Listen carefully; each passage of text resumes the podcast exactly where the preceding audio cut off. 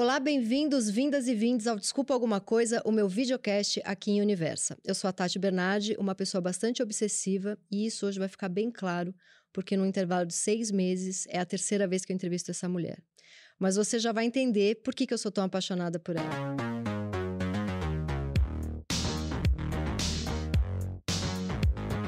E vamos à nossa convidada. Ela é de Franco da Rocha.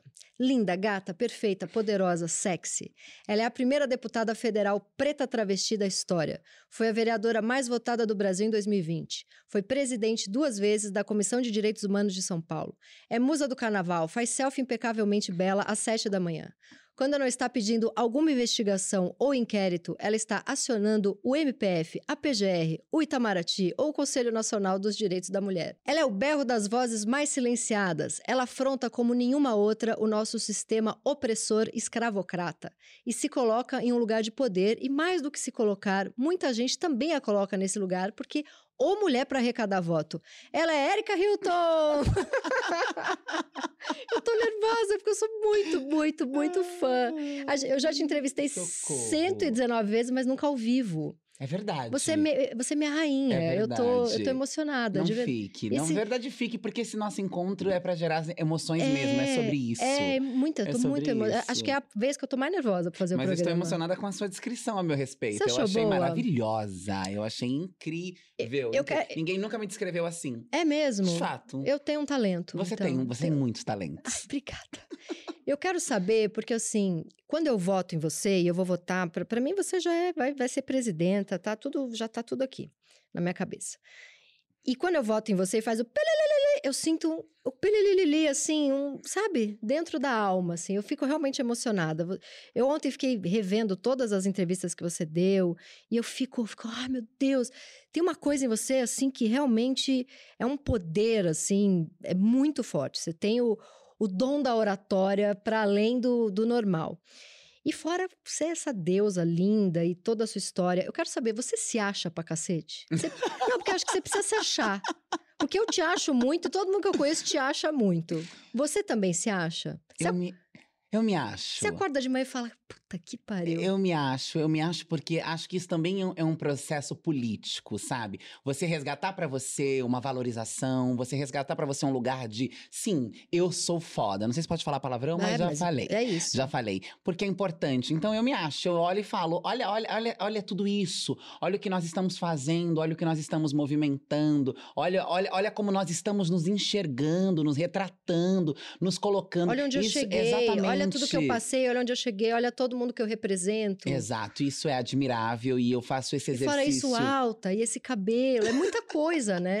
é, não é fácil, eu vou confessar para você que não é fácil. Mas a gente tenta, a gente tenta. E temos conseguido, na medida do possível, entre trancos e barrancos, estamos indo, estamos, estamos chegando. Então me acho, me acho e acho que é importante se achar e recomendo às pessoas que se achem, em especial as mulheres, as mulheres negras, a comunidade LGBTQIA+, porque isso é um resgate de uma autoestima que de nós é roubada o tempo inteiro inteiro, de um lugar de pertencimento, de eu não preciso me retratar e me enxergar apenas na, na, na, na miséria, isso. no discurso ruim, na retratação do sofrimento e da dor. Isso já está dado, uhum. isso já está posto. Eu preciso trabalhar a construção de novos imagéticos possíveis, aonde eu sou minha própria heroína, aonde eu sou incrível, aonde eu estou para além das expectativas que esperam sobre mim. Eu faço muito esse exercício, tento dar uma trabalhada no ego também, porque a gente também não pode perder a mão e etc. Sim, Acho sim. que tem que ter equilíbrio entre outras coisas, mas eu me acho pra caramba. É isso eu me aí. acho demais. Maravilhosa. Demais. Eu muito me acho. Ah, adorei. Bom, diante disso que você se acha e tá certíssimo em se achar,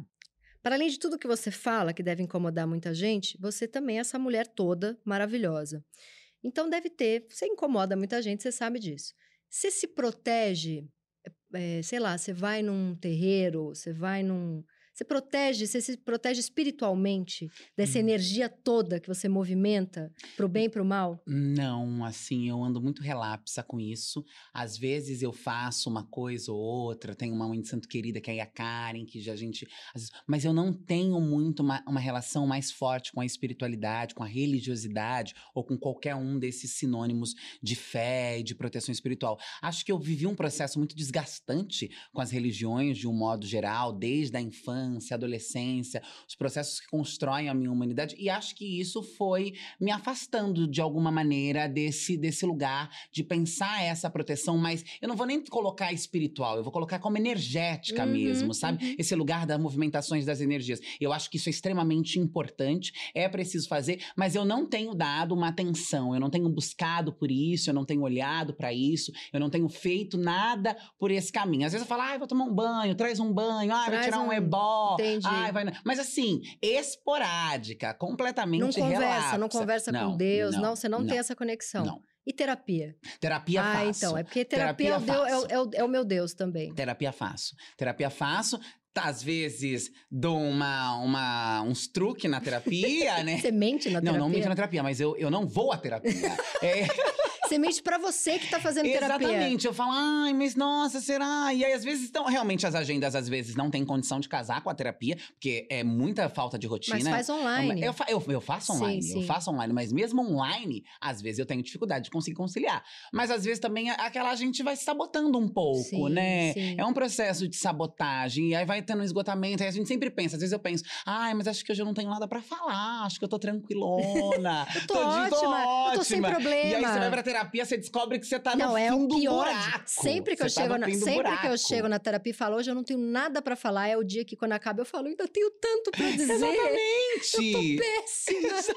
E é o dia que você fala, hoje eu tô lá, não briguei com a minha mãe, Exato, tô super bem com o namorado. é. Minha filha tá tranquila comigo. É o dia que eu chego lá e vem coisa da primeira infância. É, é isso. Né? Aí Esse é o sai. ponto. Esse são, é os são os melhores São os dias. melhores dias, são os melhores dias. Mas faço terapia com uma regularidade, até porque senão eu não dou conta daí, né? Exercício físico é uma forma que eu acho também de cuidado. É, O que, que você faz? de cuidar. Ai, musculação e, e aeróbica. Eu amo Você- correr. Você vai na academia? Vou na academia. Vou na academia. E corre. Co- Muito, muito. Eu amo. Assim, é um momento onde eu me. Ai, eu extravaso toda essa energia, porque é uma energia condensada muito forte, Sim. de muitas tensões, Sim. de muitos, de muitos pratinhos a serem equilibrados ao mesmo tempo. Então, quando eu tô ali. mu- Porque, assim, outra coisa que pra mim é muito cuidado: música. Eu sou musical. Eu sou uma pessoa que ouve música. Eu Já- o que que preciso de. Ah, eu escuto de tudo. Eu escuto Amy Winehouse, que sou apaixonada. Inclusive, no nosso último encontro, indiquei a, a obra póstuma, o álbum póstumo dela. Descobri um outro com outras faixas agora. Eu também. Beyoncé, que Nossa, sou a- Beyoncé. a- fã- apaixonada. Rihanna. Nossa, Rihanna. Rihanna eu ando um pouco decepcionada, né? Porque a gata foi vender calcinha, foi vender maquiagem, É abandonou o mundo da Volta, música. Rihanna. Volta, Rihanna, por favor. Nós precisamos de você. Mas eu gosto de música. Eu gosto de música ma- popular brasileira, sabe? Então, quando eu ponho um fone de ouvido e corro, Você sai o estresse todo. eu, eu volto. Todo não, eu- mas uns é, 70%. É, mas eu, eu, eu, me, eu me sinto bem e eu sinto fazendo algo por mim. E você assim. corre o quê? Três vezes por semana? Você Eu- consegue? Se, se eu tenho tempo, eu vou todos os Todo dias. dia. Todos os E você dias. corre lá em... Onde você corre lá em Brasília? Você sai? Agora eu não tava correndo em Brasília. eu, eu não corro desde o- antes do carnaval um pouco. Minha vida em Brasília tava um pouco desorganizada, sem casa, sem apartamento funcional, sem nada. Agora eu vou correr no lugar onde eu estou ficando, porque tem uma academia e aí eu vou pra lá e corro. Vamos explicar a sua vida. Você passa Vamos. metade da semana em Brasília e vem pra São Paulo toda semana. É isso. Mas como que é? Como é a sua semana? É, é- é esse caos mesmo. A gente sai na segunda pra Brasília. Em Brasília, há, há sessões, o trabalho institucional mais duro com os, com os deputados. Se você ficar em Brasília a semana inteira, você vai ter agenda Sim. segunda, sexta-feira. Isso não é uma questão. Mas o parlamento mesmo, as Você, né, votações. que trabalha muito, porque tem gente lá que não É, tem essa agenda aí, toda. Aí é, exatamente. Né? É, Tem gente Estamos que falando de gente... quem trabalha. Exato, exato. É bom fazer essa, essa divisão porque ela é importante. Sim. E ela diz muito sobre. Então, terça, quarta e quinta são dias de sessões, as comissões, etc. E aí, na, na quinta, eu volto para São Paulo, porque aí a gente tem agendas em São Paulo. Até porque eu sou eleita, eu sou vereador, fui vereador em São Paulo, estive à frente da Comissão de Direitos Humanos da Câmara em São Paulo. Então, tem muito trabalho que a gente tem que continuar acompanhando. Os movimentos dependem da gente também, da nossa atuação no Uhum. Congresso Nacional. Então eu venho para cá para cumprir as agendas com o eleitor, para cumprir as agendas no território.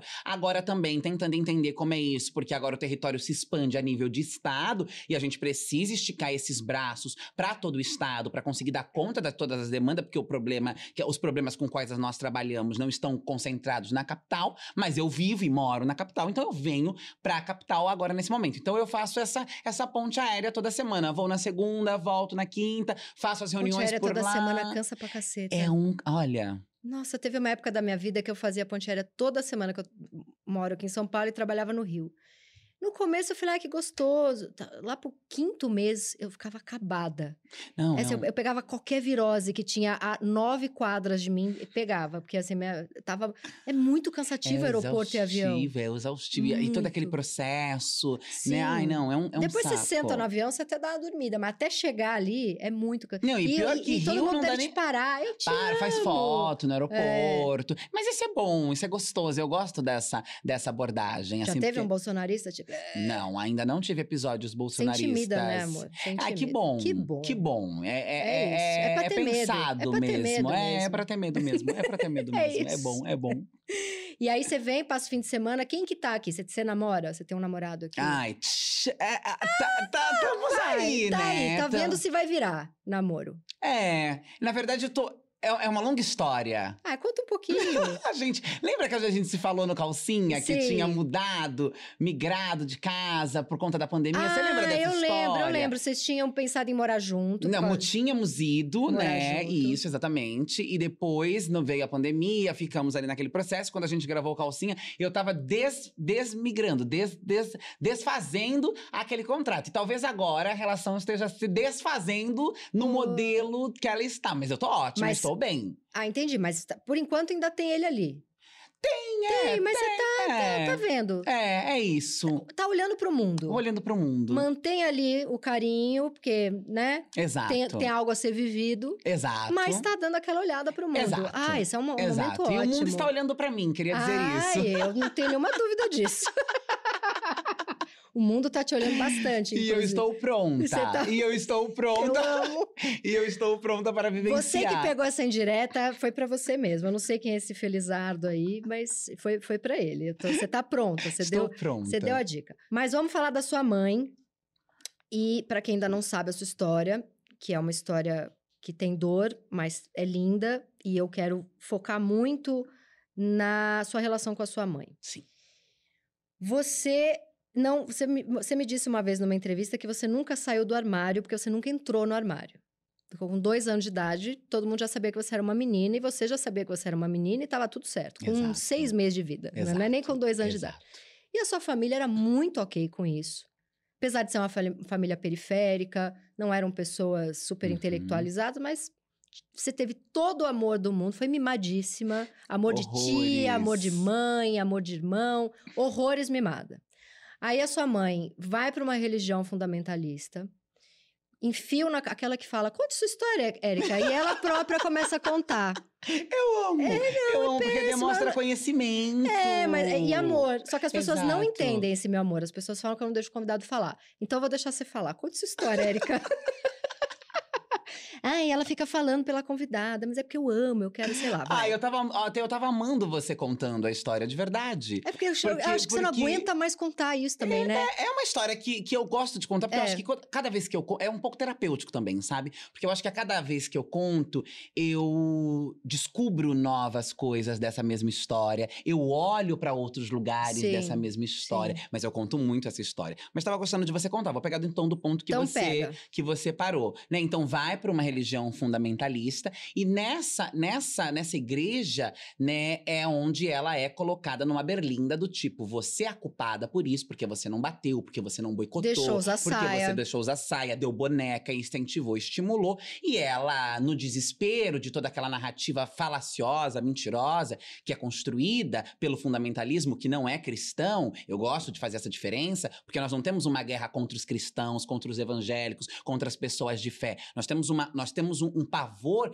daqueles que se Do utilizam ódio. disso para pregarem o ódio. Sim. E aí é, é, cria um medo, um pânico, um terror, um horror na cabeça dela, e ela precisa então corrigir aquilo que ela havia feito, e ela não pode Eu, permitir. preciso, eu só vou salvar minha filha se eu tratar ela mal. Eu acho que ela Exato. pensou isso. Não, na verdade, o que é- eu acho que o que tem, o que se pensou, talvez ela pudesse um dia vir aqui falar pra você. Acho Ai, que ela adoraria. Acho que ela adoraria. É, porque é sempre você contando a história, a gente não Exato. tem ela contando. Exatamente, É. exatamente. Não, ela conta no documentário.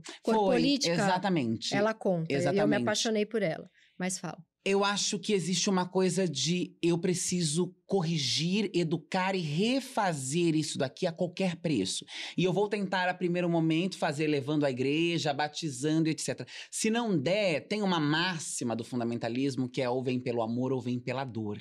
E eles usam muito isso como uma, uma, uma forma de instrumentalização das violências. Enfi né? Enfiam na cabeça das pessoas. E aí acho que ela pensou, bom, eu não posso aceitar e eu preciso então impor a dor para que aquilo se corrija.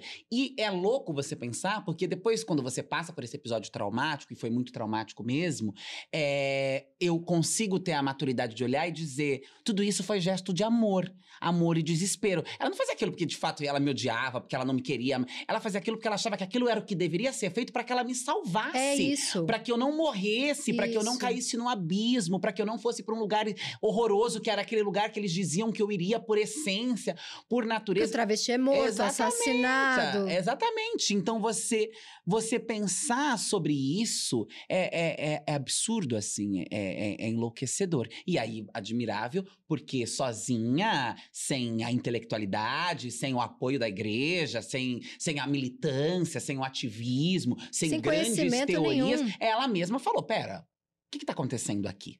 Alguma coisa não tá certo. Tem algo muito errado. Porque se uma mãe faz isso com uma filha, e aonde está esta filha agora? Porque se eu estou fazendo isso, e acho que essa é uma reflexão que os pais precisam ter muito, porque se estão dizendo que você tem que jogar na rua, que você tem que bater, que você tem que fazer mal, porque o mundo vai ser cruel, porque a, porque a prostituição, a droga, a violência tá aí. Que sentido tem isso se, o- se você próprio está empurrando para a marginalidade? Se você próprio está empurrando para um lugar precário? Se o seio, se o seio da criança, Ela que é a desconfiou família. daquele Deus que colocaram pra ela e voltou a acreditar no Deus que ela já tinha. Exatamente. E aí voltamos a. Aí ela te procurou. Me procurou, me procurou, re- re- retomei a- minha casa, que é, a- inclusive, a possibilidade que eu tenho de ser quem eu sou. Aí ela fala: vou, vou te apoiar, você vai estudar. Exatamente, vai trabalhar, vai ter moradia, vai ter comida, vai, é isso. Vamos passar uma, uma borracha em cima desse, desse episódio e, siga, e vamos seguir pra frente. Então, aí a pergunta que eu queria te fazer, que eu acho que, pelo que eu vi de várias entrevistas, eu queria fazer uma pergunta diferente dessa história. Tá. Porque é muito lindo essa- isso tudo que você fala, mas eu fico muito encasquetada com esse perdão. Acho lindo como você ama sua mãe, como. Mas foi rápido esse perdão? Foi. Foi rápido. não- você não guardou nenhuma mágoa? Foi rápido porque eu não tinha mágoa. Eu sempre disse No, no tempo que isso. você se prostituiu, teve que sair da casa dela, não, não. Eu tinha revolta. É diferente. Mas era mais uma coisa para a sociedade do que contra ela. Era mais pra sociedade. Eu tinha uma revolta com ela e com a família, porque eu vi, como você bem colocou, mimada, amada e protegida. É, eu tinha família, Sim. eu tinha pessoas, eu tinha referência. Eu era, eu era alguém na família e eu era uma liderança já pequena na família. e você Eu falava com a minha avó, minha avó me escutava. Eu fazia, eu Sim, pintava e porque você- bordava na cabeça das minhas tias. Porque eu já era à frente do meu tempo. E eu falava as coisas, eu, eu, eu, eu tinha uma intelectualidade naquele momento que elas achavam admiráveis. Então eu, tipo Não, assim. elas deviam ser eh, maravilhadas, é por, maravilhadas desde por pequenininha. Por isso que deixavam tudo. Exatamente. Você devia encantar, você devia convencer. E aí, uma hora caiu uma ficha, foi erro nosso, né? Exato. Então, então, se você ser maravilhada para ser odiada, para se transformar em um monstro de um, de um, de um lugar para o outro,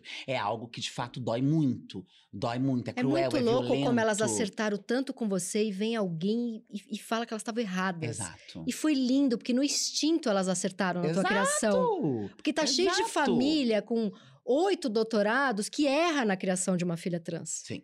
E elas, na simplicidade delas, acertaram desde sempre. E aí Sim. vem um negócio e faz elas errarem. Mas tudo bem. Exatamente. resgataram. E aí, eu, quando fui viver tudo isso, no começo eu tinha muita. E, e não teve ninguém da família que brecou sua mãe e falou: você tá errado em pôr ela na rua. Tinha uma tia ou outra, mas aí minha mãe arrumou briga com todo mundo também. Quem, quem ia contra ela, ela, ela arrumava briga e a pessoa se transformava em inimiga número um, né? Porque, tipo, minha tia, minha avó paterna, que foram pessoas que me acolheram, que foram pessoas que me apoiaram, que foram pessoas que me ajudaram nesse momento. É, essas pessoas que E eram muito íntimas. Meu pai sempre foi ausente, assim. Tava lá, sei onde tá, sei quem é, sei onde mora, sei o endereço, Mas vejo não se meteu vejo em nada. esporadicamente, mas nunca, mas nunca se meteu em nada. Né? Nunca, nunca foi um pai. E agora que... te procurou? Não, também não. Também. Se manteve no lugar dele, na posição dele. Até porque, como você, como você mesmo disse em, um, em- anteriormente agora, é, eu intimido, né? Sim. E eu também intimido meu próprio pai, se for Sim. necessário,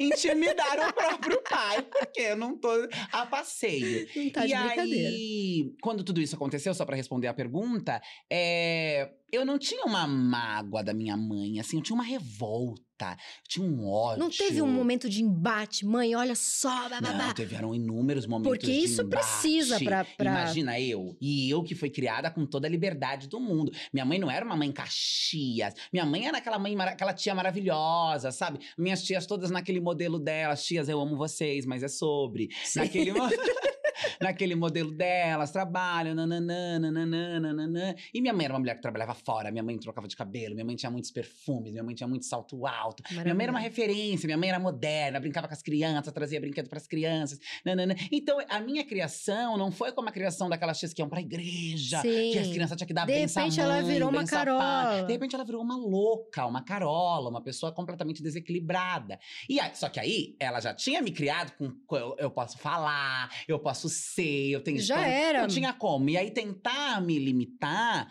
é, não, não, não era. E essa criação muito autêntica também foi algo que às vezes eu me faço uma pergunta que é uma pergunta retórica, uma pergunta filosófica, uma pergunta que talvez não, não tenha resposta, que eu fico pensando.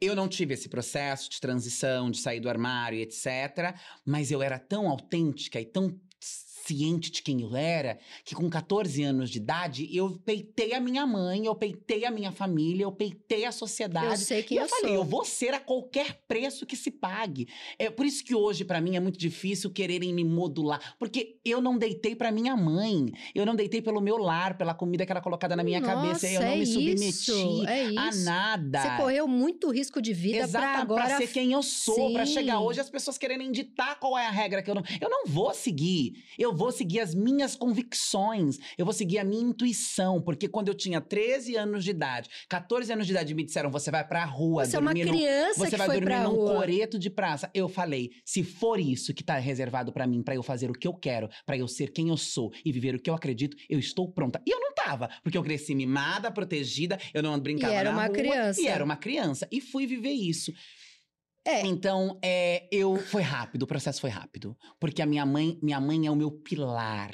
A minha mãe, eu sou Na quem hora- eu sou. E você sabia que ela ia te procurar? Você sabia que ela ia te resgatar em algum momento? Eu Ou não, sei se eu tinha essa, eu não sei se eu tinha isso, eu não sei. Eu acho que foi tão louco assim agora pensando. Demorou o quê? Cinco anos, né? É, eu, e, isso pra mim é uma coisa, o tempo pra mim ele é muito difícil de eu conseguir colocar ele, porque foi tão violento, foi tão traumático que eu não sei, às vezes eu vou tentando resgatar qual era realmente a idade que eu tinha, quanto tempo eu passei aqui, quando que foi que eu voltei, e eu não consigo colocar, é como se fosse um grande, uma grande apagão, um grande cinza nebuloso na minha cabeça, mas eu sou quem eu sou e, e- e- e pude sobreviver a tudo que eu vivi nas esquinas, nas ruas, nas calçadas, graças à minha mãe, e eu sempre Pelo tive amor que essa você teve antes. eu sempre soube isso. Quando eu via outras meninas, quando eu, conhe... quando eu vi outros contextos de realidade, a forma como elas se relacionavam, eu virava pra minha família e eu agradecia. Eu só sobrevivi a isso aqui pela base familiar que eu recebi. E aí eu acho cruel quando querem dizer que nós estamos na esteira do, do debate contrário ao debate da família. Família pra mim é algo extremamente fundamental e importante. Nós amamos a família porque eu sou quem eu sou, porque eu tive família. Uhum. Eu tive amparo, eu tive proteção, eu tive leitura, eu tive condição de aprendizado, eu tive ensinamento, eu tive troca, eu brinquei, eu amei, eu comi bala, eu, eu me sujei na terra, minha avó me gingou, me deu bronca, eu comi o cuscuz de manhã na mesa. É cruel quando querem tirar da comunidade LGBT o direito de ter família, porque parece que a família é uma coisa que não é sobre nós. Nós somos famílias, valorizamos a família e entendemos que a família é esse conjunto e esse agrupamento de pessoas que se amam, que se respeitam, que se colaboram e que se constroem. E se não fosse essa colaboração, esse amor e essa construção que eu recebi ao longo da minha infância, da minha família, talvez hoje eu não tivesse É nem viva aqui que falando você com sobreviveu. você. Exatamente. Então eu sempre tive essa gratidão à minha mãe, apesar de tudo que ela fez, apesar de todos a forma como tudo aconteceu, Eu sempre tive em algum lugar dentro de mim e eu disse: se as pessoas me veem dessa forma, se as pessoas me acham inteligente, se eu me, se eu me coloco diante das situações da vida, da maneira como eu me coloco, não é porque eu sou especial e genial, é porque eu fui ensinada, educada, preparada, amada, para ser assim. E isso eu devo à minha mãe. Ai, não sei nem como continuar. que mulher é essa? Pelo amor de Deus, não sei se eu choro, se eu, se eu sei lá, fico te beijando, beijo seu pé, não sei. tipo, muita coisa, muita coisa. Mas vamos lá. Quando você é, procura as travestis, você estava procurando família também? Porque você queria alguém igual você. Quando você sai, porque isso te leva para prostituição, mas você queria falar, bom, eu quero achar outras pessoas, eu quero achar outras mulheres trans. É eu... para isso que você vai até lá também? É... E você teve uma família ali? É para isso, mas eu vou te ser sincera, eu também buscava a vida eu buscava o mundo. Porque assim, eu, eu já tinha. Eu, eu, minha mãe sempre foi muito maravilhosa, muito aberta, mas ela sempre foi muito conservadora nos costumes, nos comportamentos, uma família muito tradicional. Ali não se fala de sexo, não se fala de nada. E de repente eu estava sendo empurrada, estava sendo retratada por aquelas pessoas como alguém que era o símbolo de tudo aquilo que eles achavam que era a mais. Sendo que eu não era, porque eu fui criada por elas, dentro daquela lógica, eu não tinha uma sexualidade, eu não tava vendo nada daquilo. Então, quando eu vou pra rua, e eu descubro. Você era virgem? É, eu era, eu era, e eu Uma descubro criança. essa hipersexualização que é perigosa, que é criminosa, que tem lastros na pedofilia e que ninguém se fala sobre isso, Tati. Ninguém fala sobre a pedofilia que acomete meninas em crianças trans e travestis no Brasil consen, cons, é, consentidamente. Essas meninas vão para as esquinas de prostituição aos 12, 13 anos de idade pedofilia. e não tem um ECA que as proteja, não tem um conselho tutelar que as defenda. A sociedade olha para elas como como se elas fossem responsáveis por aquele destino, como se elas quisessem estar naquele lugar. Como que você pode dizer que uma menina de 12 anos de idade quer estar na prostituição? E aí existe uma certa hipocrisia que quando se fala, e, e, e a gente não tem que fazer medição alguma, todos os casos têm que ser tratados da mesma forma, mas o, a cisnorma faz um, uma, uma construção, porque quando nós falamos de meninas cisgêneras, crianças cisgêneras, que estão. Aí é uma coisa que parece que choca. Nossa, as meninas na prostituição. Quando nós falamos de, de infâncias trans na prostituição, a gente não tem é, a mesma comoção. Ela que escolheu isso. Exatamente. Então isso é um pouco cruel. E quando eu vou pra rua, eu vou em busca de família, eu vou em busca de pertencimento. Pertencimento. Eu vou em busca de construção daquilo que eu sabia Você que eu era. Você vai em busca de entender coisas. De entender coisas e vou na busca da vida. Eu quero viver. Eu quero, eu quero saber o que é isso. Uhum. Como é uhum. isso? Porque é, tem, tem, tem, esse lugar glamorizado da noite, da prostituição, do luxo, das próprias travestis, que por conta da necessidade da construção da identidade. Porque nenhuma empresa da, da Porque ninguém contrata até hoje, em 2023, um e monte eu, de empresa ainda não contrata E travesti. eu não vou dizer que eu tive família, mas eu vou dizer que eu construí famílias. Porque eu acho que é isso. Eu tinha esse referencial que poucas tiveram, e a relação às vezes acabam sendo conturbadas, atrituosas, difíceis, mas eu passei a construir famílias. Eu passei a levar uma. uma e fui vista assim. Uma coisa que eu gosto de contar sempre: eu nunca levei um tapa na rua de outra travesti. E isso é muito raro. Quando você chega muito novinha, existe uma competitividade, uma rivalidade absurda nas esquinas, né? E você chega novinha, sem, sem falar o pajubá, como se fala, que é o dialeto usado uhum. pela, pelas travestis. Aquilo, para você levar um coió, que é, o, é, que é uma surra no pajubá, para você levar um coió, é uma coisa muito simples. Eu nunca levei um tapa, porque eu cheguei com uma abordagem amorosa. Amorosa esperta, não sonsa. Sempre esperta. Claro, amorosa esperta, aprendendo ali, pegando daquele universo, mas dizendo se nós não nos ajudarmos, se nós não nos ampararmos em algum momento, vai ficar difícil, porque a gente está vendo como nós somos tratadas. Nós estamos vendo como o mundo nos olha ainda. Nós estamos vendo o que nós recebemos do você mundo. Você já sabia disso com 13 anos. Eu já sabia você já sabia que você tinha que chegar falando isso. É impressionante. E, e aí as coisas foram fluindo e eu consegui construir família. Hoje eu tenho amigas que eu chamo de filhas, eu, eu sou chamada de madrinha. Você, você ainda conversa, você ainda tem esse contato com mulheres que você conheceu nessa época? Muito pouco, muito pouco, mas tenho. Tenho uma ou outra, mas aí eu fui conhecendo outras em outros períodos da vida, que não necessariamente eu estivesse na prostituição, mas que eu fui trazendo para a vida e fui dizendo: nós temos que ter um senso de coletividade, nós temos que ter um senso de família. E acho que eu tinha essa veia política já desde sempre, né? De pensar Olha, eu não sei que, que nome dar para isso. Eu não li sobre isso. Eu não, não tenho referencial político. Mas há algum problema comunitário aqui. Hum. E que se nós, enquanto comunidade, não nos organizarmos, não nos ajuntarmos, não pensarmos de qual maneira nós vamos resolver este problema, nós vamos morrer todas juntas. E acho que a, a intenção não é morrer. Até porque se a intenção for morrer, é só existir. Porque para nós, existir já é sinônimo de morte. E acho que isso foi ganhando a confiança delas. E elas foram vendo que eu era um, diferente de alguma, de alguma maneira. Que eu Você não já fazia ali. política ali. Eu já fazia política. E acho que é ali que nasce o meu fazer político. Ah, da onde, da onde vem a sua inspiração política? Como você faz política? Da minha história, da minha vida. E de, e de onde vem você falar tão bem? Eu acho que do signo. Eu sou uma mulher. Qual o seu signo? Sagitário. Sagitário. Eu sou sagitariana. Eu fico pensando se você chegou a, a pregar em igreja. Então, ia ah, chegar nesse lugar. por quê? Acho que primeiramente vem do signo, a composição astrológica e depois das igrejas. Eu preguei em igreja, eu me batizei na igreja. Eu era uma grande profeta. Eu era, assim, uma revelação, um fenômeno. E era absurdo porque eu era muito pequena. Eu era muito jovem para fazer coisas que os adultos não faziam. E para falar coisas. E eu ia à igreja, minha, minha avó, minha avó paterna, que eu amo de paixão, vó Vera, amo minhas duas vós, são tudo para mim. É, ela, ela é. A família do meu pai era uma família mais. Tipo, minha avó Vera é uma grande intersecção de tudo. Ela tem, ela é bem católica, mas ela tem a sexta santinha dela, mas ela gosta também de ver o Seixonoê, mas ela gosta também da macumbinha dela, ela gosta Entendi. da simpatiazinha dela. Minha tia adora uma bruxa. Do outro lado, eles são mais conservadores, evangélicos, uma coisa mais chata mesmo.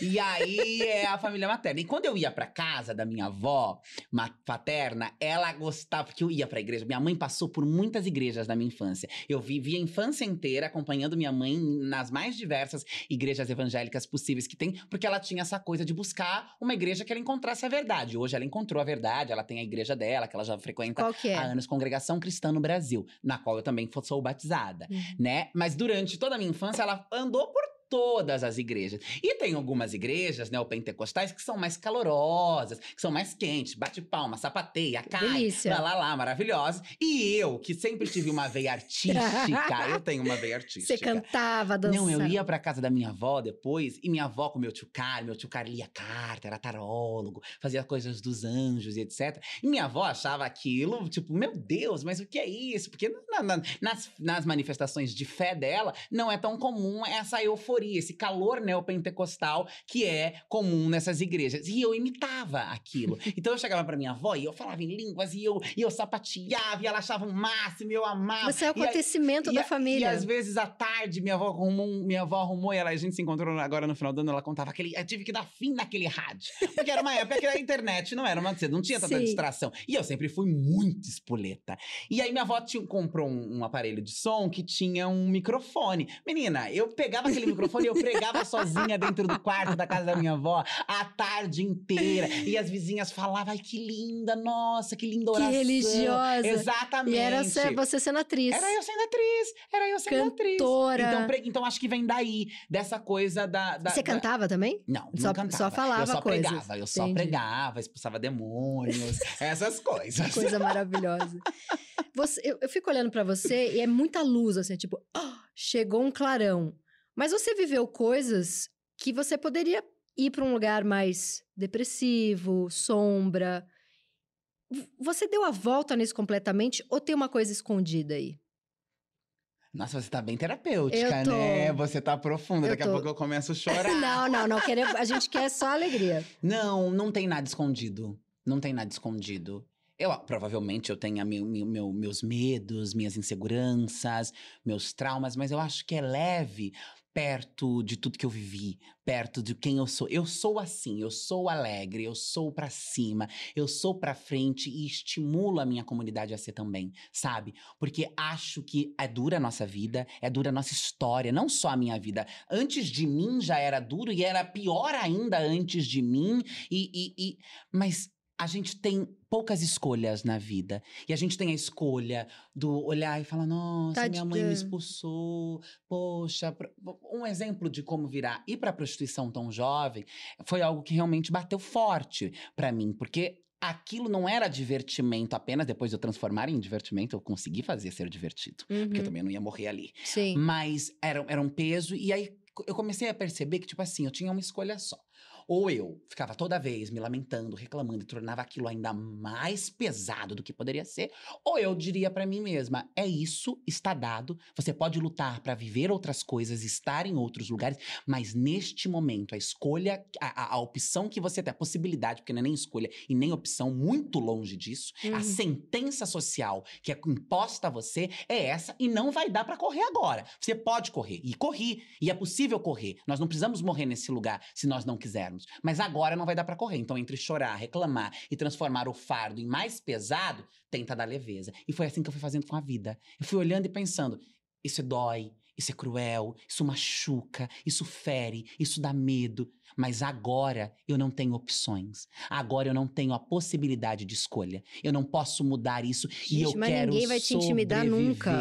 Já era. Eu quero viver. Eu preciso viver. E para viver eu preciso ir para frente. Para viver eu preciso disfarçar. Para viver eu preciso colocar isso aqui. Agora você fica aqui e eu vou viver. E eu nunca deixei que nenhuma dessas dores, nenhum desses medos me me, me, me, me, me, sufocasse. Eu não acho que você disfarça, não. Eu acho que é, eu sou, é isso aí. Sou, você é sou, é isso. Eu sou isso. É. Eu sou isso. Você escolheu. Eu escolhi. Eu escolhi e, e aconselho. Escolha, por mais difícil que seja.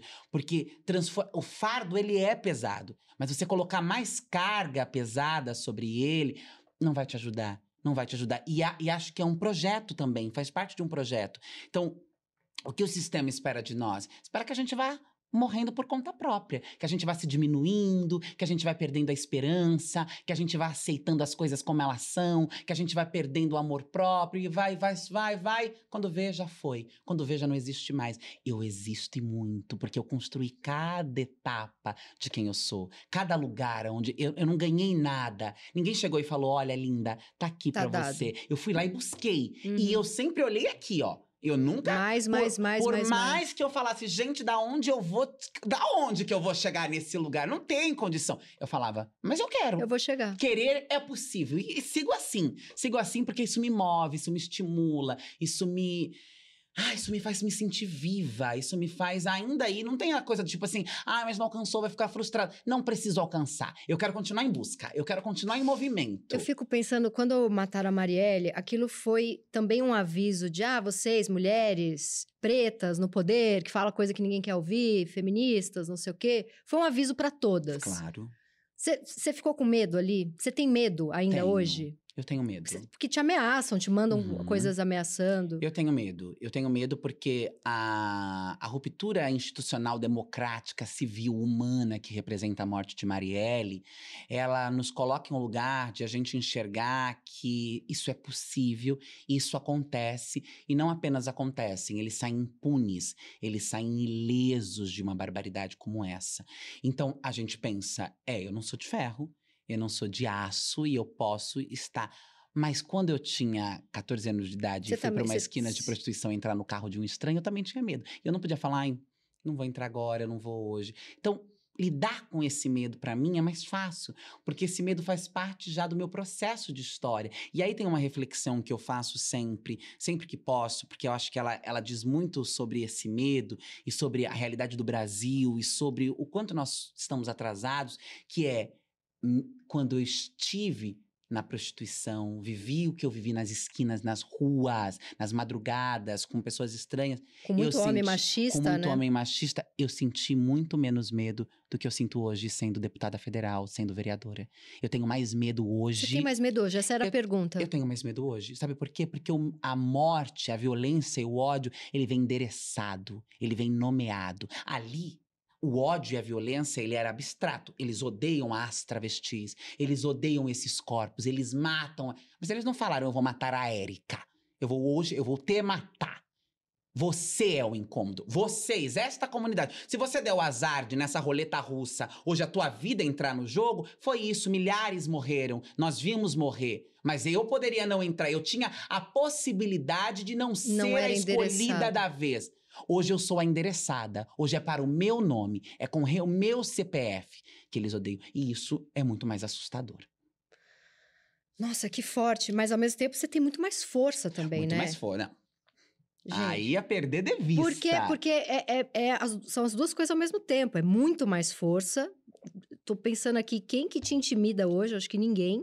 E ao mesmo tempo mais medo. É, é uma... É o paradoxo, né? A vida é feita deles. Uma pergunta bem que eu fiquei pensando ontem. Às vezes, falei, será que eu faço, não faço? Porque eu acho que tem essa coisa do machismo estrutural, né? Às vezes, quando eu tô numa situação assim, numa, numa reunião, e eu preciso, sei lá, sou a chefa ali e preciso mostrar que tenho ali algum comando do que eu estou fazendo, eu me pego imitando trejeitos de homem, porque foi assim que eu aprendi, porque eu tive muitos chefes homens, né? E eu penso, não, eu sou uma mulher num cargo de chefia, eu não preciso imitar um homem. Que, hoje, o que é o machismo dentro de você? Tem machismo dentro de você? Você se pega às vezes falando isso é machista.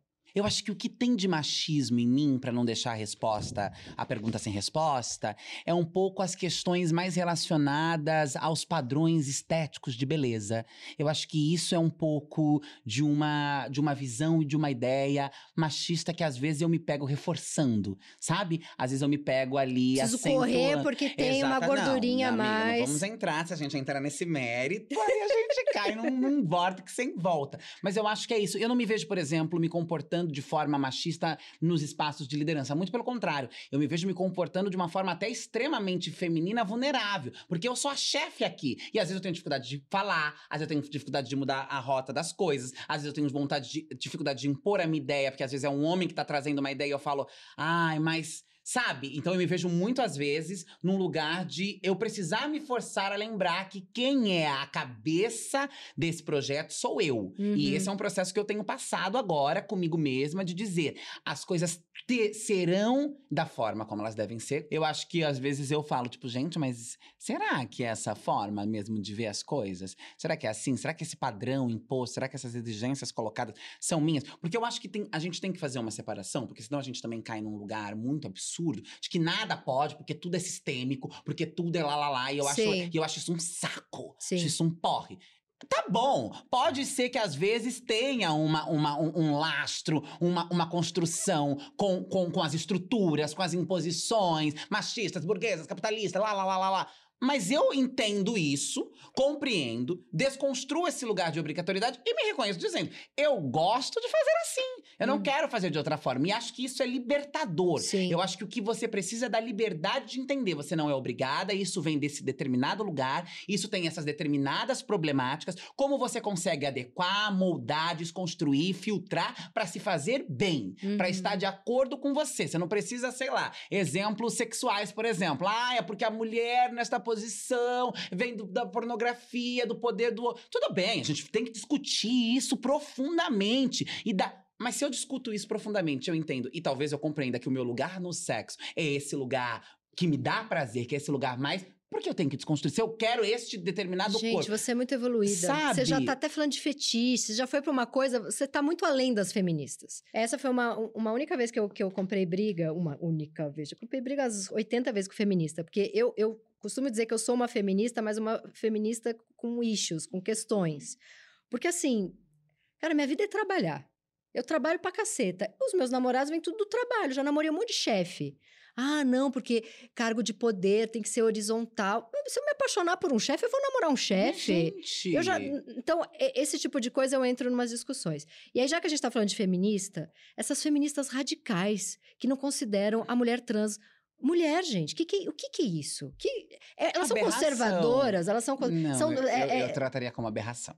É. Eu acho que é mais do que conservadorismo, é aberração e um braço feminino do fascismo, um braço feminino do conservadorismo, um braço feminino da intolerância. É, é, é como que essas estruturas que são patriarcais essencialmente conseguem migrar para outros territórios que elas talvez não tivessem tanta capilaridade pela dificuldade de comunicação, porque olham a mulher com, com o olhar da misoginia, da inferioridade, e aí instrumentalizam, utilizam dessas coitadas, que não são tão coitadas assim, porque em sua grande maioria são mulheres brancas, acadêmicas, de classe média, que nunca sentiram um, um, um, um, uma, um problema grave na vida, que vão pregar ódio, e vão pregar ódio contra pessoas vulneráveis. E vão pregar ódio na contramão de uma narrativa que a própria essência do feminismo constrói. É. Quer dizer, a mulher não é um, um órgão reprodutor biológico.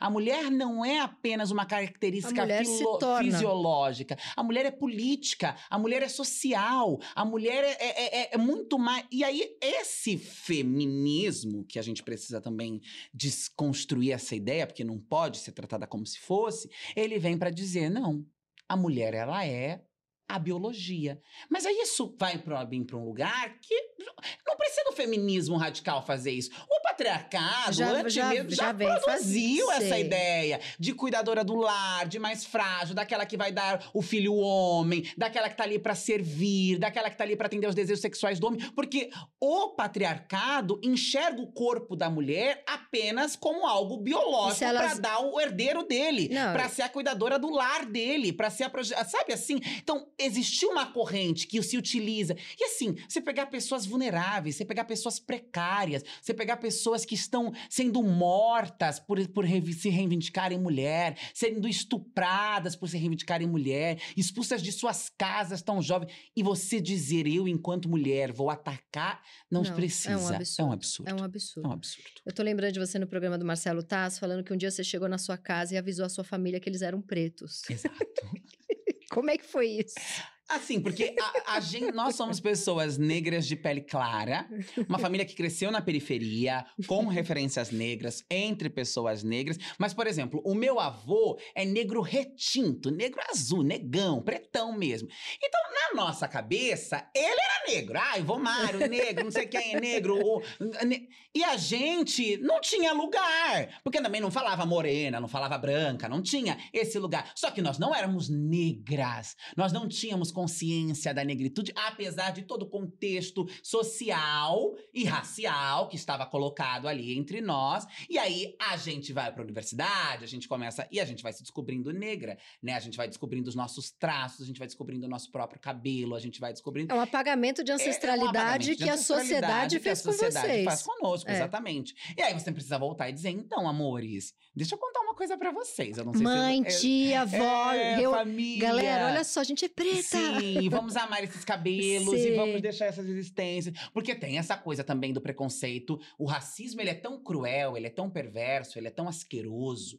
Porque o racismo, ele massacra a população negra, ele nos massacra enquanto negritude das mais diversas maneiras, inclusive construindo um ódio de nós para nós Sim. da nossa imagem, do nosso pertencimento. Porque qual é o lugar do negro na sociedade, se não o lugar do feio, o lugar do fedido, o lugar do bandido, o lugar do mal visto? Você não tem, hoje as coisas estão mudando ainda muito devagar, mas você não tem uma retratação da mulher negra, do homem negro, da favela, da negritude, num lugar de beleza, num lugar de empoderamento, num lugar de poder, num lugar de cheiroso, de gostoso, de belo. Você então você numa. vai na contramão de tudo aquilo. Por isso que você numa passarela é um ato político. Exatamente. Lindíssima, Exatamente. com uma Paula Raia, um vestido.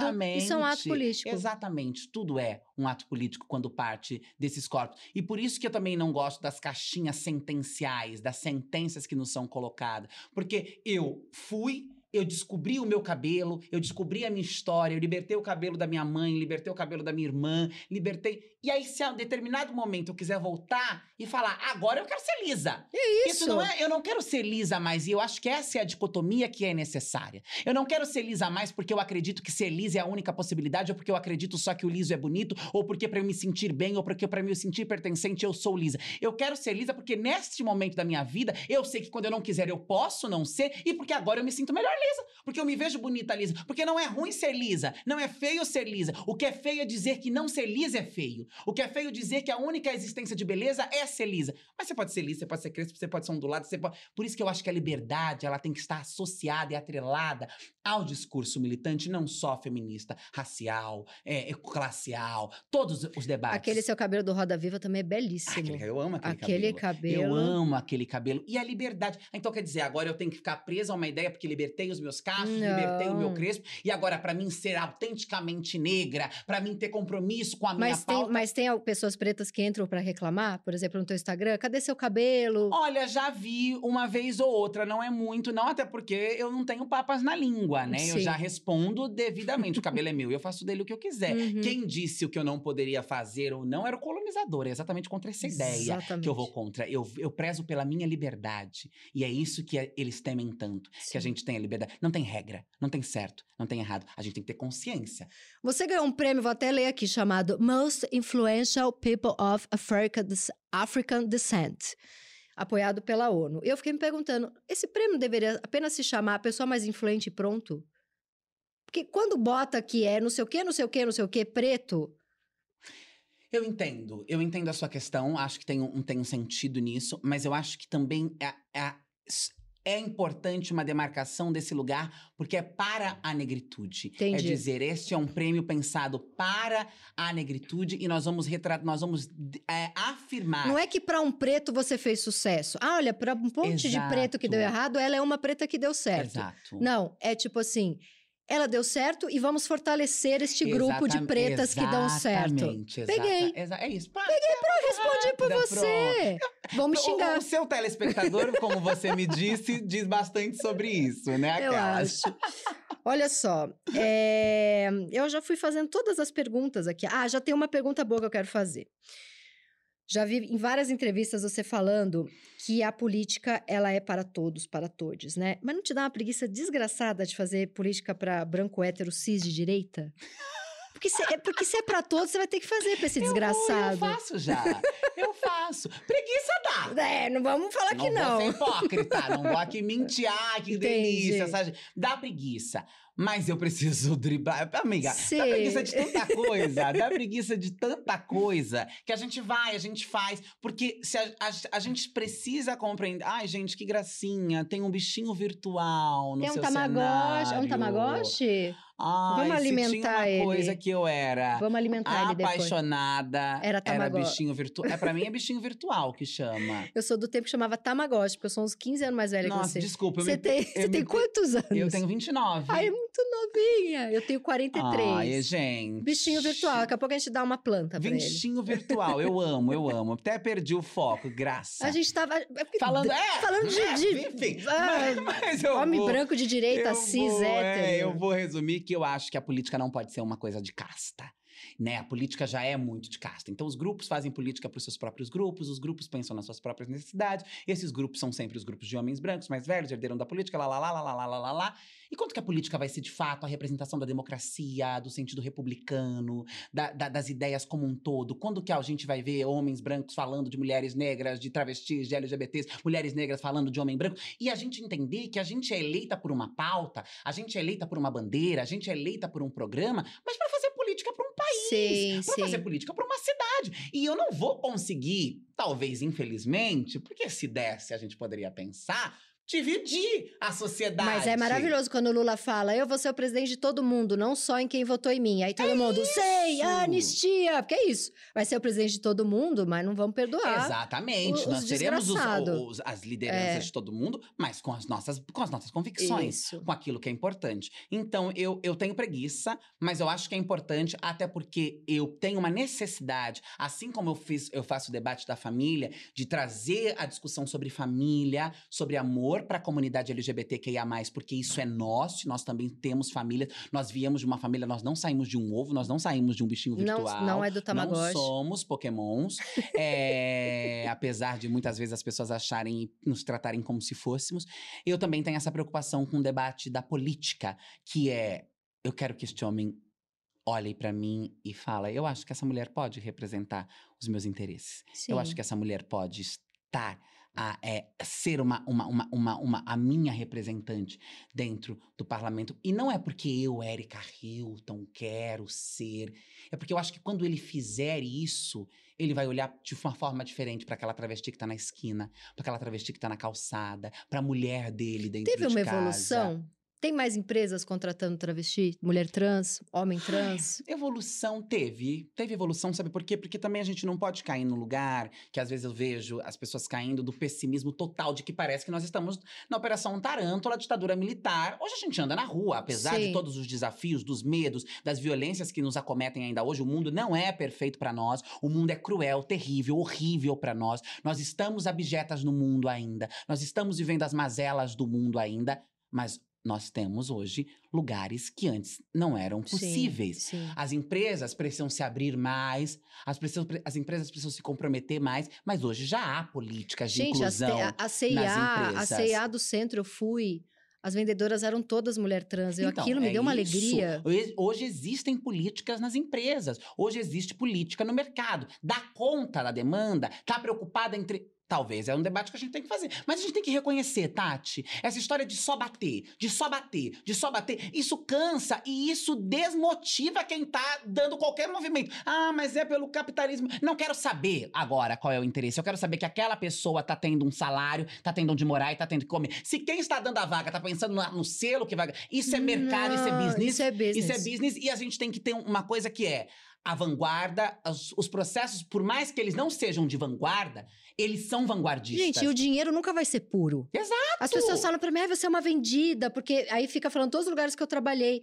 Bom, eu sou uma roteirista e uma escritora, eu preciso trabalhar nesse. Ah, porque você trabalhou 15 anos na Globo. O dinheiro não é puro. Exato. Quantas pessoas maravilhosas foram na Globo e falaram coisas incríveis que Exato. mudaram o mundo? Exato. É onde tem ali pra falar, Exato. né? Então eu acho que é isso. Há sim evoluções tímidas, graduais, mas há. Sim. Vamos para o quadro maravilhoso Me Engana Que Eu Posto.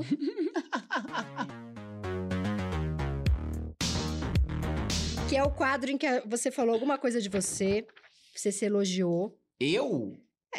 É, Todo mundo vai se elogiar numa entrevista. Eu? Quando você falou que você se acha pra caramba, é o tempo inteiro? Tem quedinhas no se acha?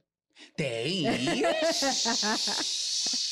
Às vezes eu fico 40 minutos na mesma foto pra ver se eu tenho. Será? Será? Ai, não, mas ai, eu, eu sou muito detalhista. Eu, porque assim, eu, eu tenho.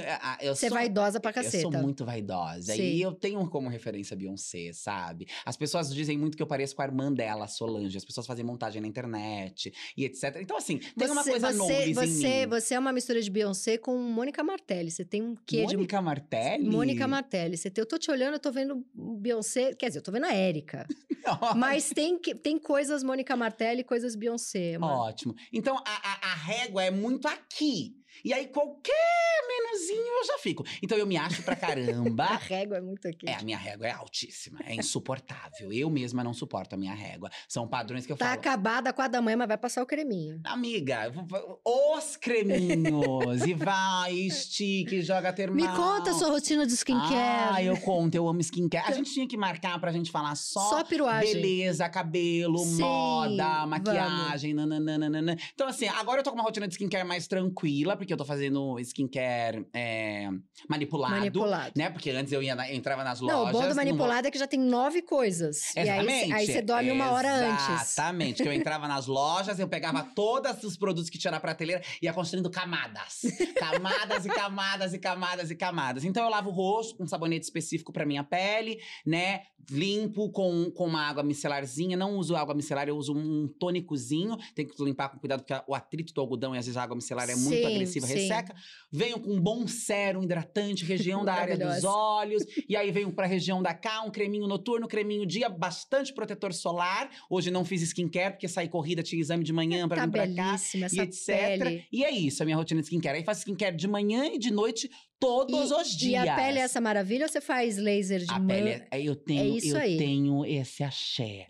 eu tenho essa sorte na vida. Se tem uma coisa que eu tenho sorte na vida, é a minha pele. E o colágeno, né? E o amor? colágeno. Não, meu, meu dermato pega meu rosto assim, Fala, ó. "Que e que é fala. isso?" Eu falo, e, e isso eu reconheço, isso é um privilégio que eu É, tive. Porque eu não tenho uma pele oleosa, não tenho uma pele acneica, não tenho uma pele ressecada, não tenho uma pele que dá problema. Não, e você tem um glow natural. Isso aí. Ah, amiga, é aí. meu privilégio. Graças É. às deusas, eu vim com algum. A gente fez. Não, você- veio com uma luz que ela é raríssima. Isso aí é.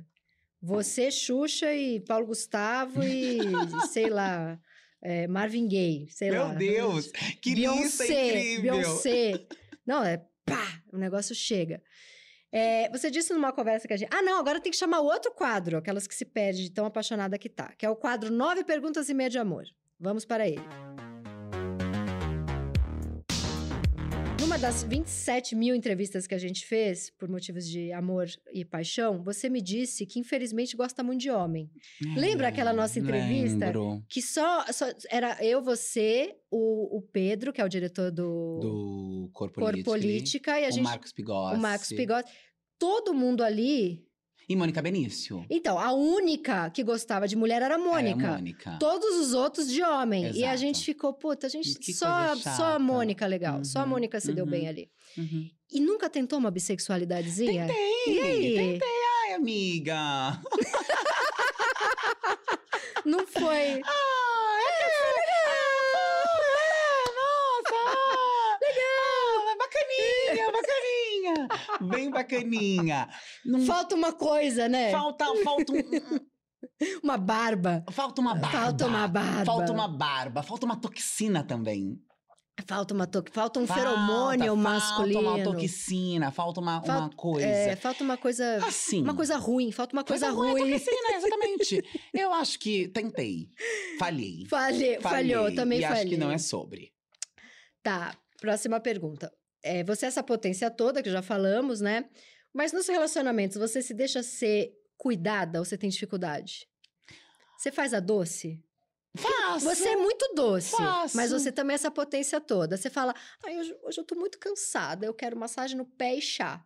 Não, Não. não faço essa manha, essa fresquinha. Não, não mas eu faz. gostei da dica. É, Eu gostei. eu aprendi só Eu aos go- 43 anos. Eu gostei, quero massagem. Mas eu me deixo ser cuidada, assim. É que eu acho que as pessoas. Porque eu tenho a impressão que você se deixa ser cuidada, mas deita e fala, me conta os problemas que eu já vou resolvendo por WhatsApp aqui.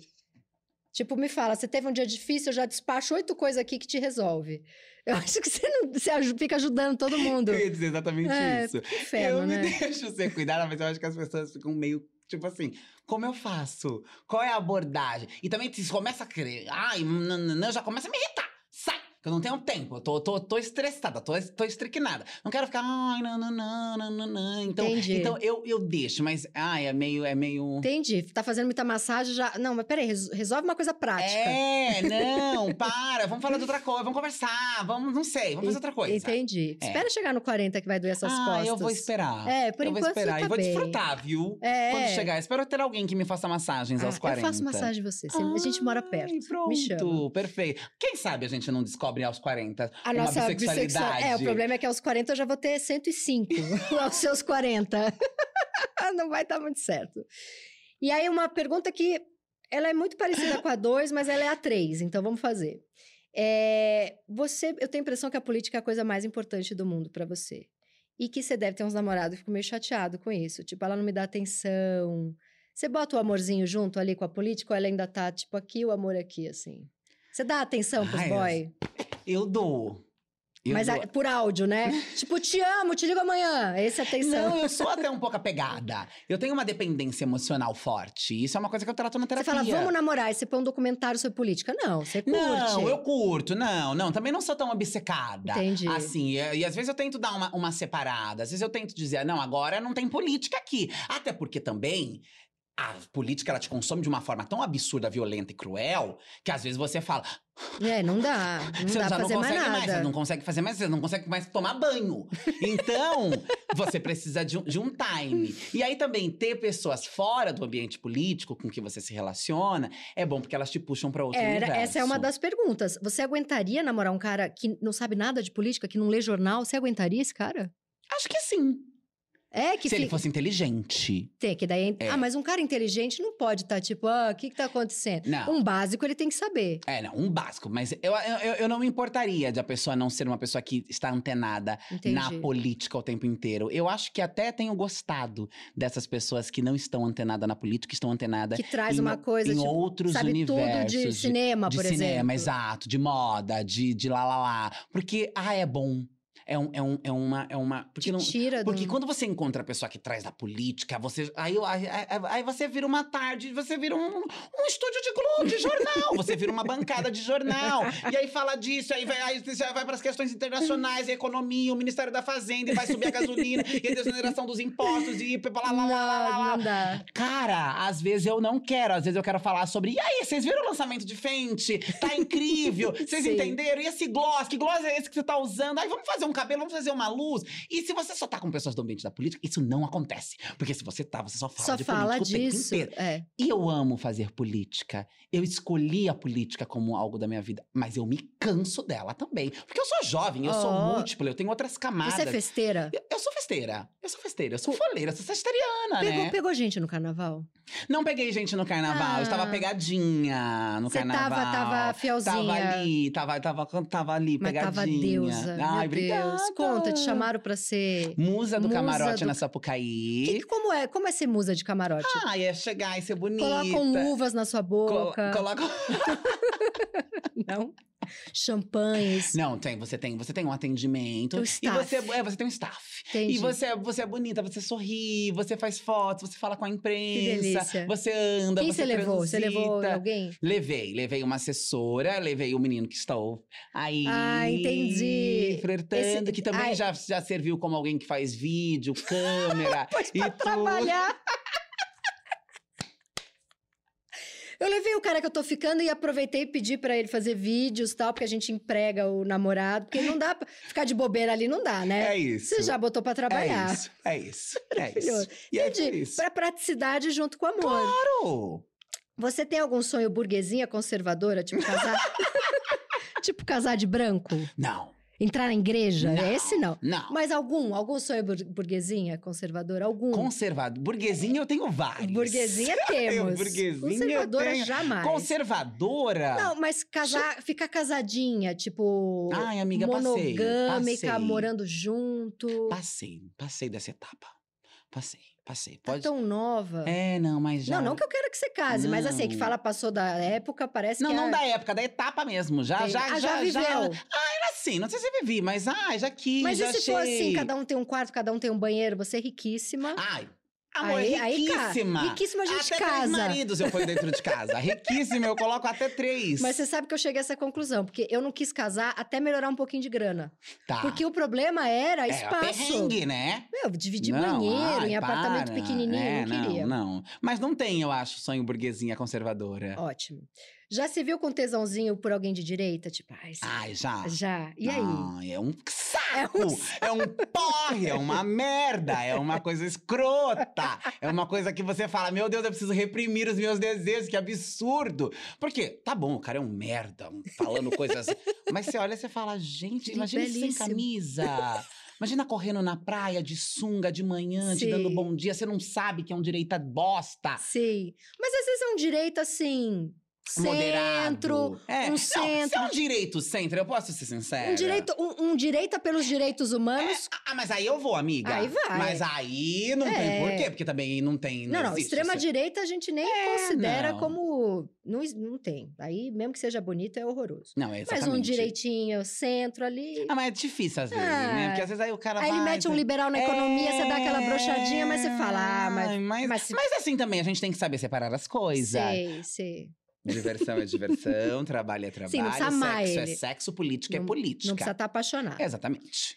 Aí agora. Mas eu nunca transei com ninguém de direita, antes que pensem isso, antes que possa Ai, aparecer. eu transei com que... um monte de gente direita. Não, eu não. É, que, que cagada. Mas enfim. tamo, tamo bem, tamo aqui. Tamo viva. Tamo viva. Agora, a pergunta que você pode falar, não quero responder isso não, mas eu acho que para mulheres trans que estão te assistindo, pode ser uma coisa interessante de você falar. Você fez coisas é, ou esteticamente, hormonalmente, no rosto ou no corpo? Você No- fala sobre isso? Ah, não, não me perguntam muito, mas eu acho que é interessante. Eu tô.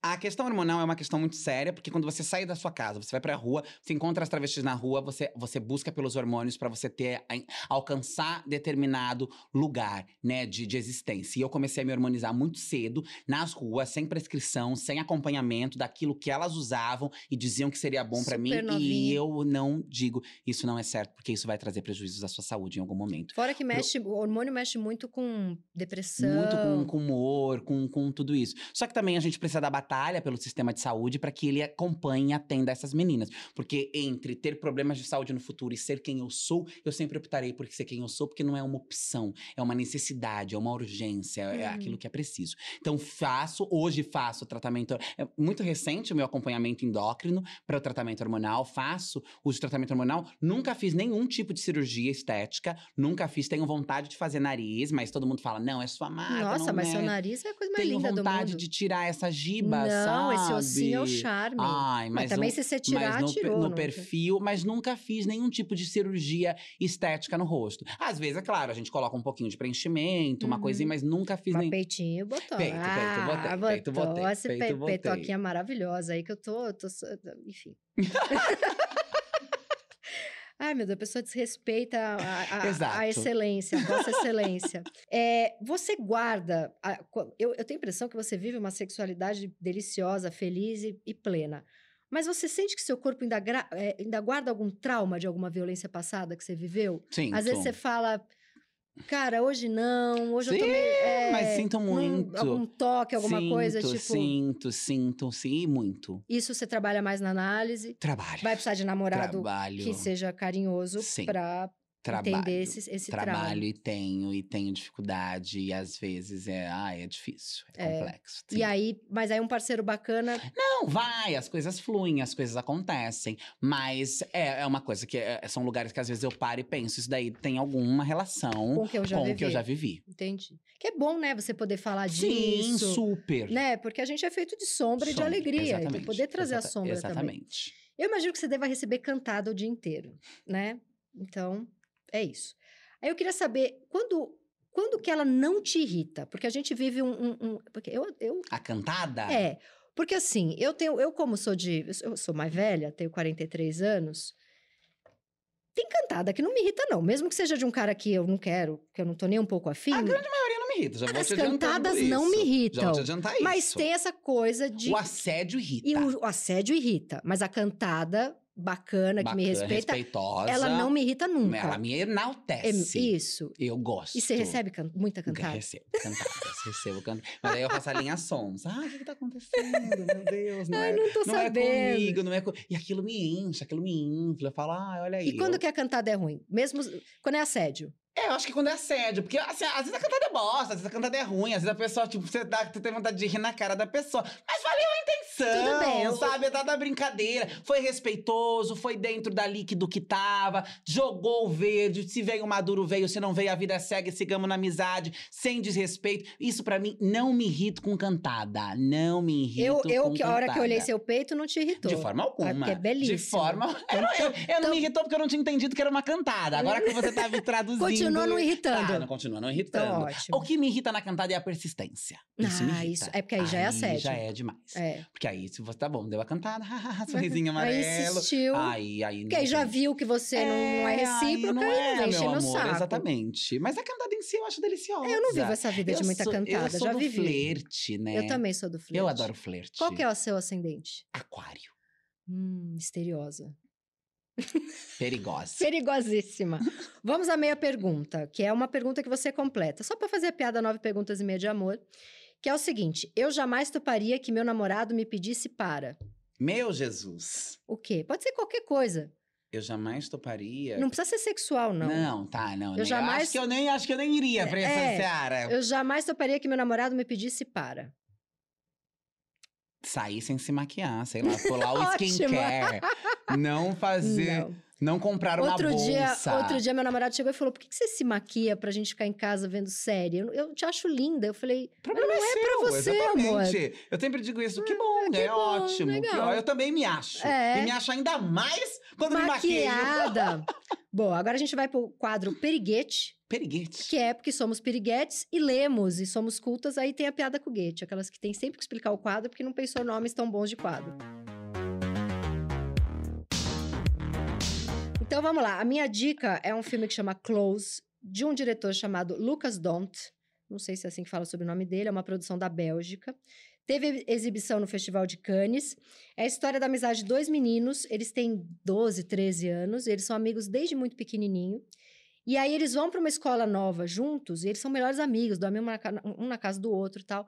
Quando eles chegam na escola, a escola inteira fica, mas vocês são namorados? Porque eles sentam juntos, fazem tudo juntos. E esse olhar do- do- dos coleguinhas da escola hum, caga completamente a amizade deles. É um filme lindo, eu chorei feito uma condenada. Essa é a minha dica. Você pode Ah, dar. é, qual- é, é pra dar dicas. É, qualquer filme, peça de teatro, livro, música, qualquer coisa. Ah, uma só. Uma só. Tá. Não, queremos 28, não. Não, só. mas é porque eu já ia dar mais de uma. Não, pode dar mais de Eu uma. quero falar de teatro primeiro. Tá. Tem uma peça que voltou para voltou, eu eu acho que ela está em cartaz de novo, que é o espetáculo Brenda Lee. Que é a história, não sei se vocês conhecem, mas Brenda Lee foi uma travesti que viveu no- na- em São Paulo, no processo da ditadura. Foi a primeira, inclusive, que teve uma casa que chamava o Palácio das Princesas, que acolhiam travestis e transexuais que estavam vivendo com HIV e AIDS no momento da epidemia de HIV e AIDS no Brasil. Foi uma grande revolucionária, acolhedora. E agora um, um grupo de jovens meninas, trans e travestis vão pro teatro, fazem esse espetáculo. Eu vi já duas vezes, quero ver a terceira, porque estavam lá. São- aqui em São você em Paulo, São tá em. São Paulo, e aí depois precisa de- se informar, mas eu tenho. É, a galera vai googlar. É, eu tenho certeza que tá, porque lançou na pandemia, foi online e depois a gente viu presencial. E é uma coisa linda, porque conta uma história, ai, é- é- traz, traz processo histórico, traz um pouco mais de Lindo. Brenda Lee, fala sobre saúde. E ela fala sobre é SUS. adaptação de algum livro? Não, não tem livro, é é a- adaptação da biografia da biografia. mesmo. Da biografia. Então essa é a minha dica. Boa. Ótimo. Essa é a minha dica. Pronto, paramos Pronto, nessa dica porque ela chique. já valeu por mil. Querida, acabou. Ah, não ficaria aqui, ó, a mãozinha gelada, nervosinha. Ai, eu amei. A gente, a gente precisa vir, você precisa vir toda semana. Por favor. Vamos, Por favor, vamos vamos, arrumar isso. essa agenda. E os áudios pra minha filha, dando bronca nela. Me mande. Se você quiser, eu já posso deixar meio que uma Deixa- categoria deixa- de alguns Eu te mando 10 tópicos. problemas que ela sempre dá, Pronto. 10 defeitinhos, e você já manda, Exato. já e manda aí o pra ele. resto a gente combina de, de- de acordo com as Não vai ver situações. YouTube! Não. Já corta o fio da internet. Já corta. Já corta o fio da internet. Pronto.